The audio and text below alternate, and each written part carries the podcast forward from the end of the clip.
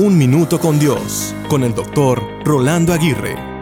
Cuando una casa se construye, los trabajadores se presentan con diferentes herramientas, martillos, llaves, cortadores de cables, brochas para pintar, palas y rastrillos, lo que se necesite.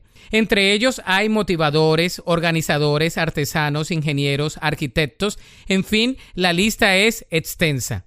Así también es la construcción del reino. A cada uno de nosotros se nos han dado herramientas como los dones que son regalos espirituales y las habilidades naturales, al igual que los deseos, motivaciones, intereses, anhelos, sueños y visiones. Dios nos ha equipado de forma única a cada uno de nosotros, de acuerdo con su voluntad, para llevar un rol en la construcción de su reino. Grace Wilder usó las herramientas que Dios le dio para construir su reino en una universidad en Massachusetts, lo cual transformó su mundo. No cambió el mundo porque ayudó a fundar un movimiento de más de 100.000 estudiantes. Cambió el mundo porque estuvo dispuesta a enseñar la Biblia a 34 estudiantes.